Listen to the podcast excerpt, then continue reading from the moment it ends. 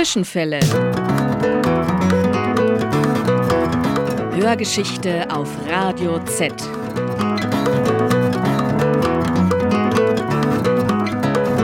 War da was? Ja, gegenläufige Erinnerungen. Die Radikalen der alten Frauen. Der Aufstand gegen die WAA. Die renitenten Nonnen des Mittelalters. Zwischenfälle. Hörgeschichte auf Radio Z. Beunruhigende Aktualität der Vergangenheit. Heute Helene Grünberg, eine Amazone der Gewerkschaftsbewegung.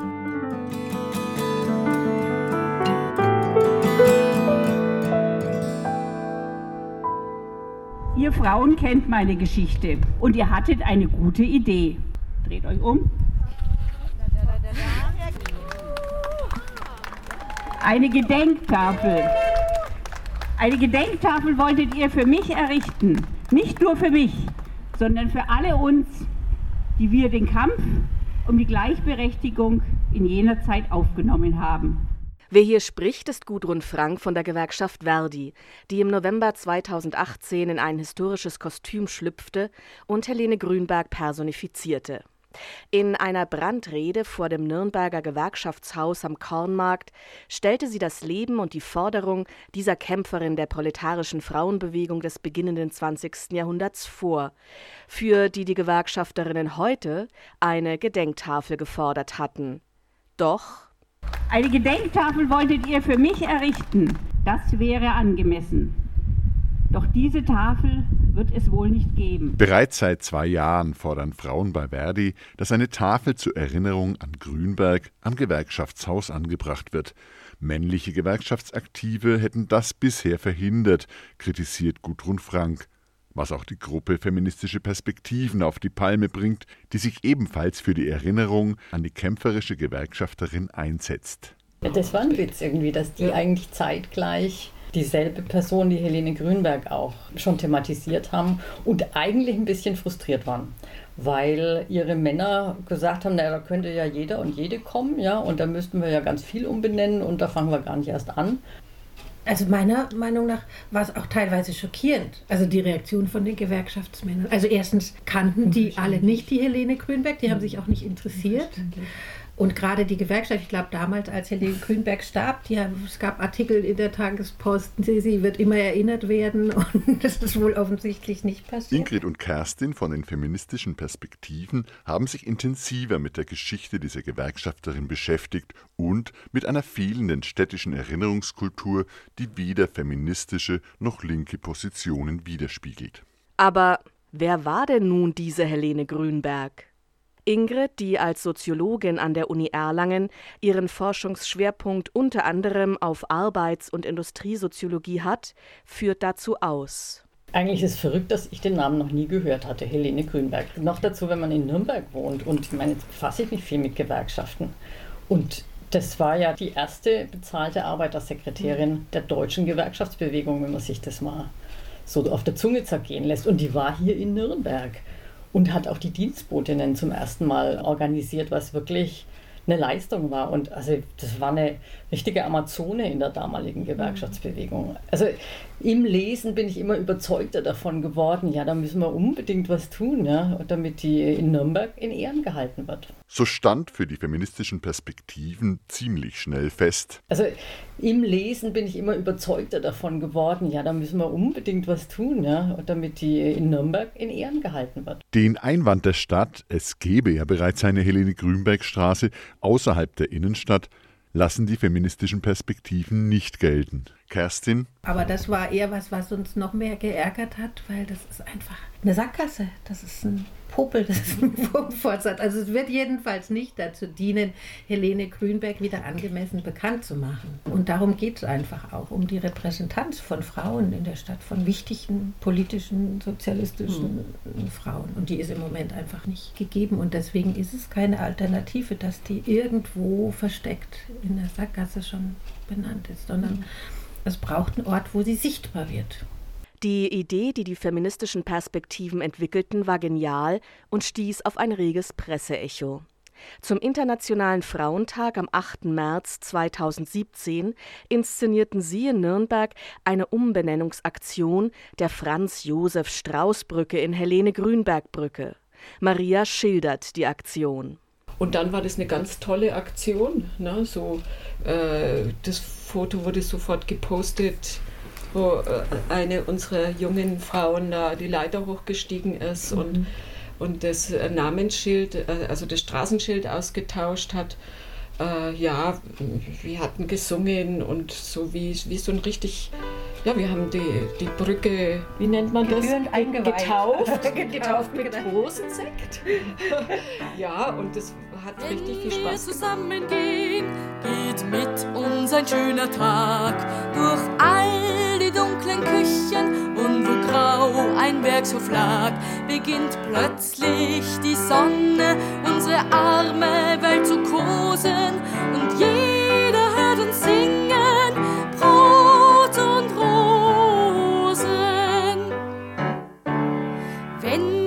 zusammengehen, kämpfen wir auch für den Mann, weil unbemuttert kein Mensch auf die Erde kommen kann.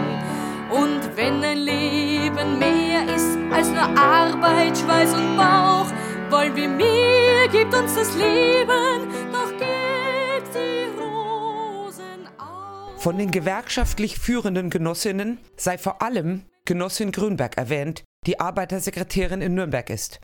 Genossin Grünberg gehört zu den besten Trägerinnen der Bewegung in Süddeutschland.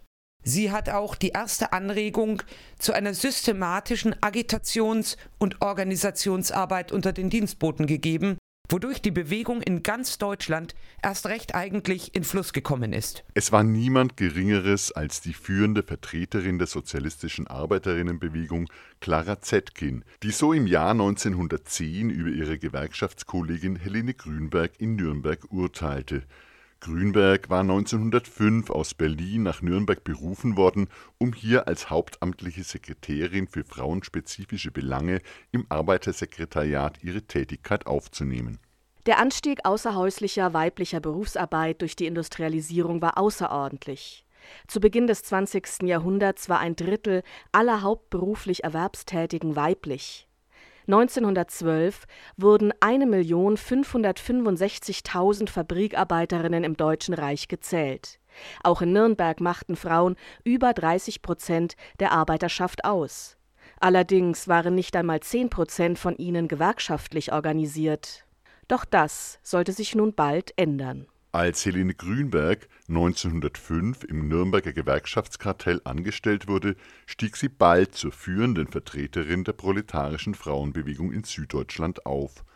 Sie war die erste besoldete Beamtin eines Gewerkschaftskartells. Die Aufforderung zur vermehrten Anstellung von Frauen in den Arbeitersekretariaten war auf dem Gewerkschaftskongress 1902 in Stuttgart beschlossen worden es hat sich die Erkenntnis durchgesetzt, dass zur Gewinnung von Arbeiterinnen für die Organisationen Frauen am besten und erfolgreichsten agierten. Die gebürtige Berlinerin Grünberg hatte nach der Volksschule eine Schneiderlehre gemacht und als Dienstmädchen und Schneiderin gearbeitet. Initialzündung für ihre Politisierung war für sie ein Vortrag von August Bebel, den sie 1892 in Berlin hörte. Ich erinnere mich einer Festrede, die August Bebel im Frauen- und Mädchenbildungsverein zu Berlin hielt. Wie warm, wie überzeugend forderte er da uns alle auf, die wir gleich den Männern dem Kapital Profit schaffen und fronen mussten, uns ebenfalls unserer Gewerkschaft anzuschließen und unermüdlich agitierend für sie zu wirken. Und wie tief, wie nachhaltig haben seine Worte unsere Herzen bewegt. Politische Erfahrungen sammelte sie in der Folge im Verband der Schneiderinnen und Schneider, in dessen Vorstand sie war, sowie in der sozialistischen Arbeiterjugend. Als sie 1905 nach Nürnberg kam, war sie demnach bereits eine gewerkschaftlich erfahrene Agitatorin. Im Arbeitersekretariat nahm sie speziell die Beratung der Frauen in Angriff. Bei der Rekrutierung weiblicher Gewerkschaftsmitglieder war sie äußerst erfolgreich. 1906 veröffentlichte sie in der Fränkischen Tagespost folgenden Aufruf: Tragt das Evangelium der Arbeiterbewegung unter die Arbeiterinnen. Tragt unermüdlich dazu bei, dass sämtliche Arbeiterinnen sich ihrer gewerkschaftlichen Organisation anschließen. Das ist die beste Antwort, die die entmündigten Frauen und Mädchen geben können. Im Jahr 1907 hatte sich die Zahl der weiblichen Mitglieder dank ihres Engagements mehr als verdreifacht, wobei sie immer wieder auf Anweisung des Stadtmagistrats an der Ausübung ihrer Tätigkeit durch polizeiliche Maßnahmen behindert wurde. Von Gewerkschaftsseite erfuhr Grünberg dagegen reichsweit hohe Anerkennung für ihren Einsatz. Ida Altmann, die Sekretärin des Zentralen Arbeiterinnensekretariats in Berlin, schrieb über sie wie günstig es auf die Organisationsverhältnisse einwirkt, wenn dort, wo Frauen im Erwerbsleben stehen, sie auch zur Betätigung innerhalb der Arbeiterbewegung und zwar auch in leitenden Stellungen zugelassen werden, beweist auch der Erfolg des Arbeitersekretariats in Nürnberg. Dort gab es bis zum Jahre 1904 nur 1589 organisierte weibliche Personen. Am 1. Juli 1905 wurde die Genossin Grünberg zur Mitarbeit im Sekretariat berufen und dank ihrer Agitation hat sich in der Zeit von 1905 bis 1907 die Zahl weiblicher Organisierter auf 5264 erhöht. Solche Erfahrungen sollten den Verbänden die Erkenntnis bringen, wie wertvoll es ist, aus ihrer eigenen Mitte weibliche Kräfte zur Agitation und Organisation heranzuziehen.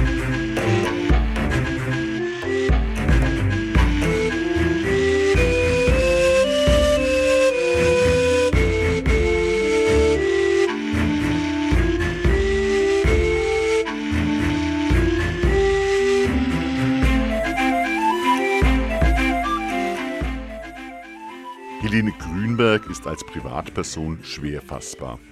Sie hat sich kaum zu persönlichen Äußerungen hinreißen lassen. Dass die Rede Bebels sie so stark im Inneren bewegt hatte und sie dies auch äußerte, stellt eine Ausnahme dar. Konsequent und ernsthaft verfolgte sie das Ziel, Frauen über die wirtschaftlichen Verhältnisse aufzuklären, zu politisieren und sie der Gewerkschaftsbewegung zuzuführen. Dabei griff sie nicht wie andere sozialistische Rednerinnen auf emotionalisierende oder polemisierende Momente und Strategien zurück. Deshalb sticht eine ihrer Reden hervor, die sie in Bamberg hielt und damit den dortigen Klerus provozierte. In der Folge wurde sie eines Religionsvergehens bezichtigt bei einer öffentlichen Versammlung der Porzellanarbeiterinnen und Arbeiter soll Grünberg die zeitgenössischen ledigen Mütter mit Maria verglichen und Jesus als den ersten Sozialdemokraten bezeichnet haben. Sicherlich wird der Hintergrund hierfür gewesen sein, dass Grünberg die katholisch geprägte Arbeiterschaft im Bamberger Umland mit der gleichen anschaulichen Vergleichen für ihre Ziele gewinnen wollte. Wie auch immer, der Bamberger Klerus lief dagegen Sturm wegen Beleidigung Mariens und der Herabwürdigung des Marienkultes. Doch das Landgericht Bamberg sprach Grünberg frei von jedem Vorwurf, auch musste sie keine Kosten übernehmen. Der Einschüchterungsversuch war dadurch verpufft. Zetkin hatte Grünbergs Einsatz insbesondere für die Dienstboten angesprochen. Die Organisation der Dienstboten war nicht das primäre Ziel der Gewerkschaften. Das besondere Dienstverhältnis und die persönliche Bindung zu den Dienstherrschaften erschwerten eine Agitation. Sie könnten auch nicht in den Streik treten, da sie mit im Haus ihrer Herrschaften wohnten. Tatsächlich war ihre Rekrutierung äußerst schwierig. So wissen wir, dass Gewerkschafterinnen und sozialdemokratische Frauen in Tanzlokale gingen und dort den jungen Frauen, die sie als Dienstmädchen identifizierten, Zettel zusteckten, auf denen zu Dienstbotenversammlungen eingeladen wurde. Zudem besaß das Gesinde kein Koalitionsrecht. Insbesondere in Kombination mit dem restriktiven Vereinsgesetz erschwerte dies die Organisation und Mobilisierung dieser dienenden Klasse, die den Sozialisten nicht als klassenbewusstes Proletariat galt. Dagegen hielt Helene Grünberg auch die Dienstbotinnen sind Bein vom Bein und Fleisch vom Fleisch des ausgebeuteten Proletariats. Dennoch, und das ist Grünbergs Verdienst, beschloss im März 1906 das Arbeitersekretariat einen Verein der Dienstmädchen, Wasch- und Putzfrauen und Zugeherinnen für Nürnberg und Umgebung zu gründen. Vorausgegangen war der Gründung ein Zeitungsartikel aus dem Fränkischen Kurier von Seiten eines Dr. Kaufmanns, in dem dieser an seinesgleichen Ratschläge erteilte, wie Dienstbotinnen am besten auszunutzen seien. Tatsächlich verschärfte sich in der Folge die Situation der Dienstbotinnen in der Stadt. Grünberg erfuhr darüber durch Zuschriften an das Arbeitersekretariat durch sogenannte Jammerbriefe der betroffenen Frauen. Wegen diesem Dienstboten-Elend und der Herrschaften Schande, wie sie es bezeichnete, berief sie im Februar 1906 eine öffentliche Dienstbotenversammlung ein zum Thema Die Klagen der Dienstboten und der Dienstbotenmangel. Wie Grünberg in der Zeitung die Gleichheit schilderte, würden Mädchen und junge Frauen bis aufs äußerste schamlos ausgenutzt. Den ganzen Tag hetzten sie wie Haussklavinnen von einer Arbeit zur anderen, und ihr Arbeitstag ende vielfach erst nach Mitternacht. Auch ihre Versorgung sei unzulänglich. Über die Versammlung selbst schrieb sie Eine Versammlung dieser Art hatte Nürnberg noch nie gesehen. Der Andrang von Seiten der Mädchen überstieg auch die kühnsten Erwartungen. Was zur Brandmarkung des Dienstbodenjammers gesagt wurde, fand stürmische Zustimmung. Ebenso die Aufforderung der Referentin, einen Verein für Dienstmädchen zu gründen. Die Organisation werde bewirken, dass Herrschaften, die nicht verstünden, ihre Mädchen als Menschen zu behandeln, keine Mädchen mehr bekämen. Weit über 100 Mädchen haben sich sofort in die zirkulierenden Listen eingezeichnet. Die Erkenntnis dämmerte ihnen auf, dass sie mit ihrer nur zu berechtigten Klage in die Öffentlichkeit treten und durch festen Zusammenschluss den Kampf für bessere Arbeitsbedingungen, für eine menschenwürdige Gestaltung ihrer Verhältnisse aufnehmen müssten. Grünberg verfasste 1906 die Mai-Forderungen der Dienstboten. Hierin wurde gefordert, die Abschaffung der überlebten Gesindeordnungen, welche ein schädliches und schimpfliches Ausnahmerecht statuieren die Gleichstellung der Dienenden mit den gewerblichen Arbeitern, freies und gesichertes Koalitionsrecht und sinngemäße Ausdehnung des gesetzlichen Arbeiterschutzes auf die häuslichen Dienste.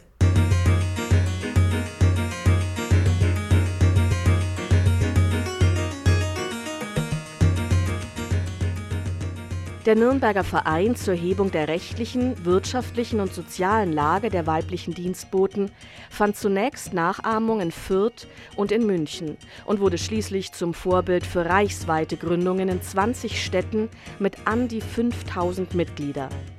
Im Gegensatz zu bürgerlichen Organisationsansätzen, in denen Dienstmädchen und Dienstherrinnen gemeinsam in einem Verein zusammenarbeiten sollten, um, Zitat, dem Geist des Klassenkampfes das Eindringen in den Raum der Familie zu verwehren, lehnte Grünberg als Harmonieduselei ab. Drei Jahre später erfolgte 1909 der reichsweite Zusammenschluss der einzelnen Dienstbotenvereine zum Zentralverband der Hausangestellten Deutschlands mit Hauptsitz nicht in Nürnberg, sondern in Berlin. Die Aufhebung der Gesindeordnung erfolgte erst nach dem Ersten Weltkrieg. Auch wurde nun die neue Bezeichnung Hausgehilfe gängig.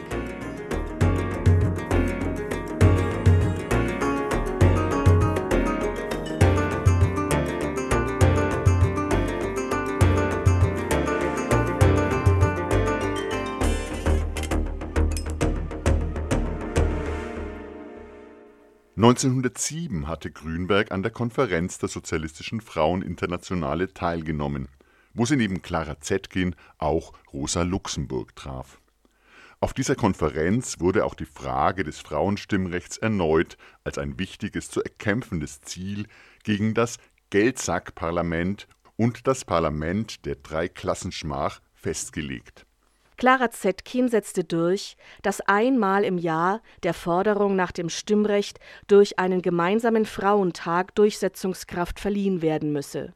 Erstmals begangen am 19. März 1911, so auch in Nürnberg mit einer zentralen Veranstaltung im Herkules-Velodrom Wenige Jahre später fand der Frauentag bereits an zehn verschiedenen Versammlungsorten mit 6000 anwesenden Menschen statt, unter reger Beteiligung von Männern, die auch als Sprecher zahlreich vertreten waren. Die einzige Frau, die hier in Nürnberg als Rednerin auftrat, war Helene Grünberg. Nach vier Kriegsjahren machte die kurzlebige und blutig niedergeschlagene Revolution am Ende des Krieges plötzlich möglich, was bürgerliche und sozialistische Frauen jahrzehntelang gefordert hatten: die Einführung des demokratischen Wahlrechts für Frauen und Männer. Es war dies ein revolutionärer Akt, beschlossen noch vom Rat der Volksbeauftragten im November 1918. So war das Frauenwahlrecht nicht auf parlamentarischem Weg beschlossen worden, doch konnte man in der Weimarer Republik hinter diesen Status nicht mehr zurück.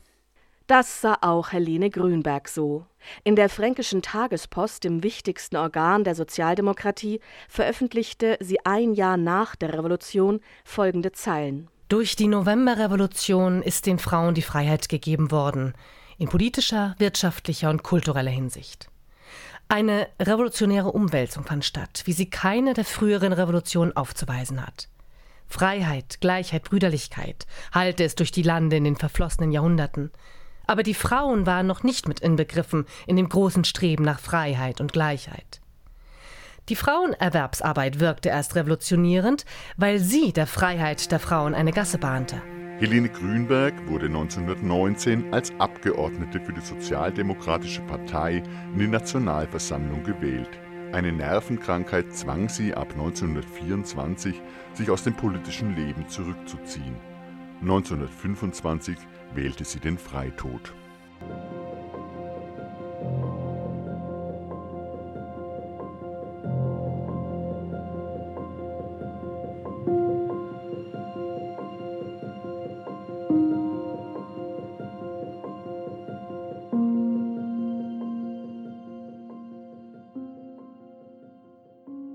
8. März 2019. Ein stürmischer Tag. Die feministischen Perspektiven treffen sich zusammen mit anderen Gleichgesinnten und Marion Padua von der linken Liste hinter dem Nürnberger Hauptbahnhof in einem kleinen Park. Maria steht am Mikrofon und versucht den Wind zu übertönen. Lasst uns, wie Clara Zetkin sie beschrieb, der süddeutschen Bannerträgerin für das Frauenrecht Helene Grünberg angemessen gedenken und ihr nachstreben. Lasst uns öffentliche Räume und Plätze erobern, so wie diesen Park heute. Der Park, der an diesem Internationalen Frauentag vorläufig in Helene Grünberg Park umbenannt wird, ist von den Initiatorinnen klug gewählt. Helene Grünberg verfasste zahlreiche frauenpolitische Artikel, die sie in der Fränkischen Tagespost veröffentlichte. Diese sozialdemokratische Zeitung hatte ihren Redaktionssitz in dem dort benachbarten Gebäude, dem heutigen Karl-Bröger-Zentrum.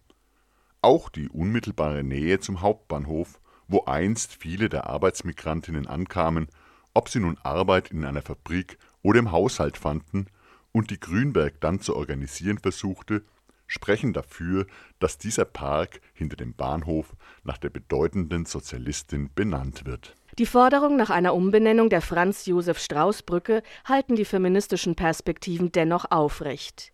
Der Name eines reaktionären und zweifelhaften Politikers soll aus der Öffentlichkeit verbannt werden, was in Nürnberg bislang noch nicht möglich war. Eigentlich finde ich es unglaublich, dass der Franz Josef Strauß, also nach dem, was man inzwischen alles über ihn weiß, also ja, wirklich weiß, von Betrugsaffäre über, also dass er die Atombombe wollte, bis hin zum Rüstungsgeschäfte, dann irgendwie seine Freundschaft mit Pinochet ja im, im Grunde, also es gibt wirklich eine ganze Latte einfach an Gründen, warum man, finde ich, keine zentrale Brücke in Nürnberg nach Franz Josef Strauß benennen muss. Und es gibt eine ganz große Unterstützung in der Bevölkerung hier, ja, für die Umbenennung der Brücke, mhm. ja, und ein ganz großes Entsetzen. Und ich bin sicher, wenn wir eine Volksbefragung machen würden, dann wäre eine Mehrheit dafür, die Brücke umzubenennen. Ja? Aber das erreicht den Stadtrat gar nicht. Und das ist eigentlich ärgerlich, mhm. dass die Debatte noch nicht mal geführt worden ist. Das ja, finde ich ja, schade. Genau. Wenn wir zusammengehen, kommt mit uns ein besserer Tag.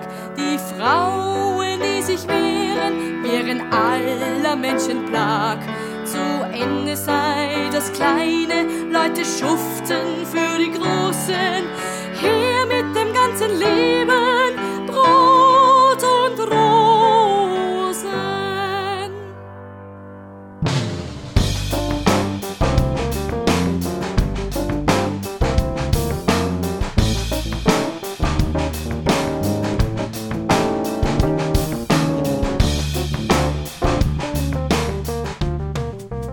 SprecherInnen waren Jule Schröter, Martina Fries, Tim Liebler und Martina Swithalski.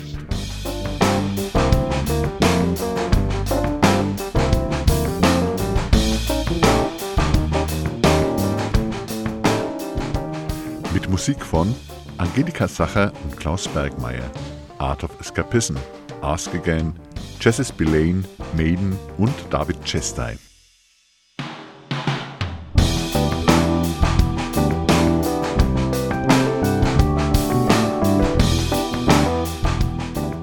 Wir danken Gudrun Frank von Verdi sowie allen anderen in der Sache engagierten Verdi-Frauen. Vor allem danken wir auch den feministischen Perspektiven für ihre großartige Initiative und ihre Bereitschaft, Rede und Antwort zu stehen.